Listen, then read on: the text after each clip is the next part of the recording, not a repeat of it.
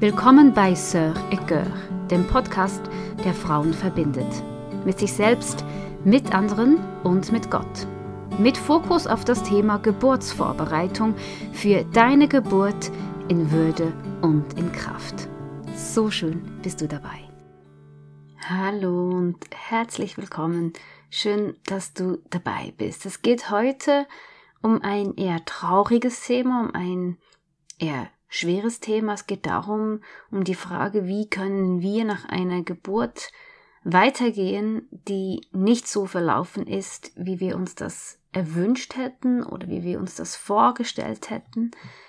Wie weiter nach einer enttäuschenden Geburt oder vielleicht auch nach einer Fehlgeburt. Ähm, einfach wie weiter, wenn Schwangerschaft, Geburt nicht so verlaufen ist, obwohl du dich vielleicht vorbereitet hast, obwohl du dich vielleicht sogar gefreut hast und voller Vertrauen und ohne Angst in die Geburt hinein bist und doch ist sie dann irgendwie so verlaufen, wie du das dir eben nicht vorgestellt hast und nicht erhofft hast. Genau, ich selbst, ich habe ja keine solche Geburt erlebt, die mich enttäuscht hat, aber ich habe selbst eine Fehlgeburt erlebt und vielleicht, ja, ich denke, das macht mich auch feinfühlig und mitfühlend für, für alle Arten des Leids und des Schmerzes und des, ja, des, Lebens, das sich nicht so entwickelt, wie wir uns das vielleicht wünschen würden. Und so möchte ich gerne mit dir einfach ein paar Dinge anschauen, die mir selbst geholfen haben oder die ich selbst gelernt habe im Verlauf des Lebens, die mir helfen, mit Herausforderungen, mit Leid, mit Schmerz, mit Enttäuschung umzugehen. Ich glaube, dass äh, eigentlich sehr ähnlich zur Geburt ähm, die Verarbeitung von Schmerz und Enttäuschung und Trauer in Wellen kommt, so wie sich, also wie auch Wehen in Wellen kommen, so irgendwie kommt da auch Trauer und die Verarbeitung von Schmerz in Wellen. Und ich glaube, es ist wichtig, diese Wellen zuzulassen, genauso wie bei einer Geburt, keinen Widerstand zu leisten, sondern sich auf diese Wellen einzulassen, wenn du spürst, dass da eine Welle von Trauer kommt oder eine Welle von Schmerz oder eine Welle von Wut, dass du diese Welle zulässt und dich über dich ergehen lässt, dass du da hineintauchst und die ganze Palette an Gefühlen zulässt, die da hochkommen. Ähm, ich glaube, wir können darin vertrauen, dass wir gut geführt sind in diesem Verarbeitungsprozess. Wenn diese Wellen kommen, dass die so heftig und so, so stark kommen, wie wir es aushalten werden, dass wir uns nicht vor ihrer Deftigkeit fürchten müssen, sondern dass, ja, dass wirklich diese Welle in diesem Maße zugelassen ist, zugelassen wird, auch, auch von Gottes Hand geführt, so stark wie wir es aushalten können. So viel wie gerade geht. So viel wie du jetzt meistern kannst. Und etwas anderes, was mir sehr, sehr geholfen hat, ist ähm, ein Zuspruch von unserer Hebamme, hey,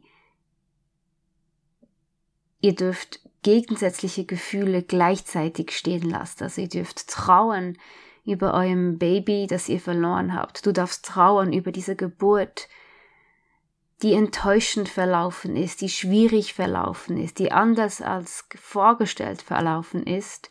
Und gleichzeitig darfst du dich auch freuen über dem, was du hast, über deinen Kindern, die du hast, oder über diesem Baby, das jetzt nach dieser schweren Geburt in deinen Armen liegt. Also, das eine darf neben dem anderen stehen, Trauer darf neben Freude stehen.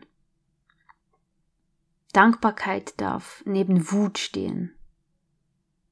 Du darfst dankbar sein für die medizinischen Möglichkeiten und trotzdem wütend darüber, dass du einen Kaiserschnitt über dich ergehen lassen musstest. Und ich denke, es ist auch wichtig, darüber zu reden. Es passiert manchmal, dass wir mit einer Geburt, die nicht natürlich verlief oder nicht so, wie wir uns das erhofft haben, dass wir uns da Vorwürfe machen, also dass da Fragen von Scham und Schuld hineinkommen. Hätte ich was anders machen können? Ist es meine Schuld? Und dass das uns dann wie blockiert, darüber zu reden oder darüber nachzudenken schon nur. Und ich möchte dich da zu ermutigen, sprich darüber, was in dir geschieht, was du wahrnimmst, was du fühlst. Und schreibe darüber. Wenn du nicht darüber reden kannst, dann versuch zu schreiben, weil das Schreiben hilft uns, Dinge fassbar zu machen, die sich für uns so unfassbar anfühlen. Weil wir schreiben langsamer, als wir denken und das ermöglicht dann unseren Gedanken sich zu formen, wenn wir sie zu, zu Papier bringen. Du kannst aber auch singen, du kannst malen, sei kreativ, bring deine Trauer, bring deinen Frust, bring deine Enttäuschung kreativ zum Ausdruck, weil ich bin überzeugt, dass in der Kreativität schaffen wir einen Raum für die Begegnung mit Gott, weil auch er ist Schöpf, Schöpfer. Und in der Kreativität, im kreativen Ausdruck, leben wir diese schöpferische, gestalterische Ebenbildlichkeit und werden eins mit ihm. Wir kommen ihm näher und er kann uns da berühren und begegnen, wo wir versuchen, durch die Kreativität einen Ausgleich zu finden oder Antworten zu finden.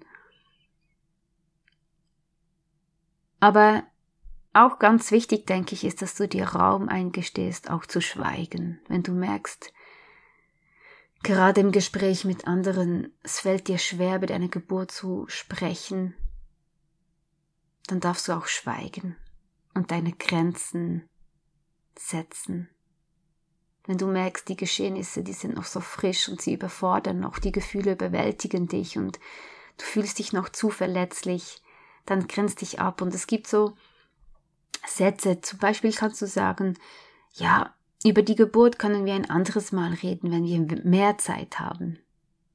Oder du kannst auch sagen, oh, es ging alles so schnell, ich muss zuerst noch für mich verarbeiten, ich brauche noch etwas Zeit.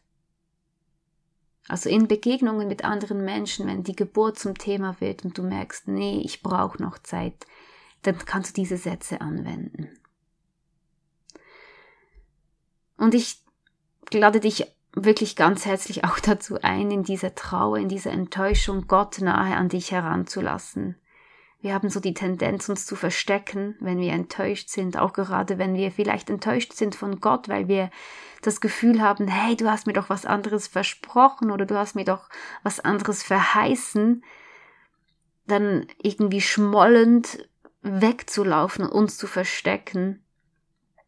Aber ich glaube, dass Gott ähm, nicht nur für unser Schönes zuständig ist, nicht nur zuständig ist, wenn alles so verläuft, wie wir uns das vorstellen, sondern eben auch uns begegnet im Schmerz und im Leid.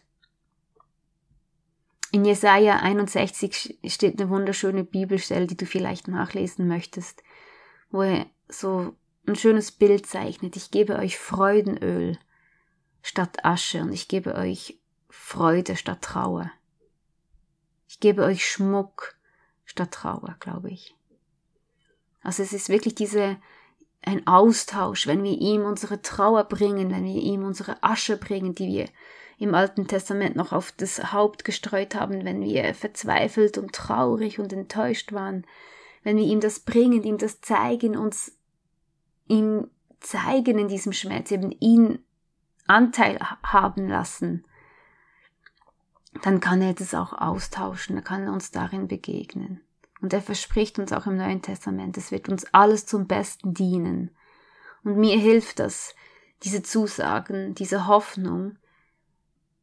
Ähm, ich vertraue darauf und das hilft mir dann wirklich Gefühle und Fragen, Zweifel wirklich zuzulassen, mutig zuzulassen, weil ich vertraue darauf, dass Gott nicht damit überfordert ist, dass er das aushält und dass er das, dass er das umdrehen kann, eben in Segen.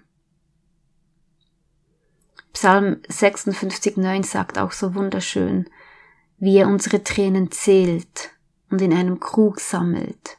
Also wenn du, wenn du weinst, es ist nicht vergebens, er sieht jede deiner Tränen, er sieht deine Trauer.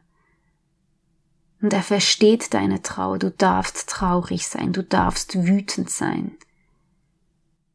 Bei ihm darfst du alles rauslassen, so wie du dich wirklich nackt und ehrlich fühlst. Ich finde, David ist so ein schönes Beispiel in den Psalmen, wie er sich immer wieder einfach so authentisch und nackt und in all seinen Gefühlen, ob die nun gut oder schlecht oder richtig oder falsch sind, er bringt sie einfach zu Gott und er wird von ihm erneuert. Er geht, er geht verändert aus der Begegnung mit Gott, weil er ihm ehrlich begegnet. Und der Heilige Geist ist unser Tröster. Das ist auch etwas, was uns in der Bibel versprochen ist in Johannes 14, 18 und 26. Der Heilige Geist ist uns geschenkt und er tröstet uns in allen Belangen.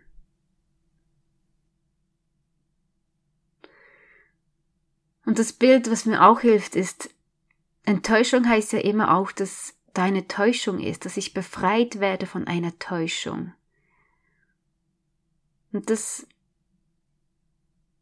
ist irgendwie schmerzhaft, sich einzugestehen, hey, ja, ich bin da einer Täuschung aufgelauert. Offensichtlich bin ich enttäuscht worden.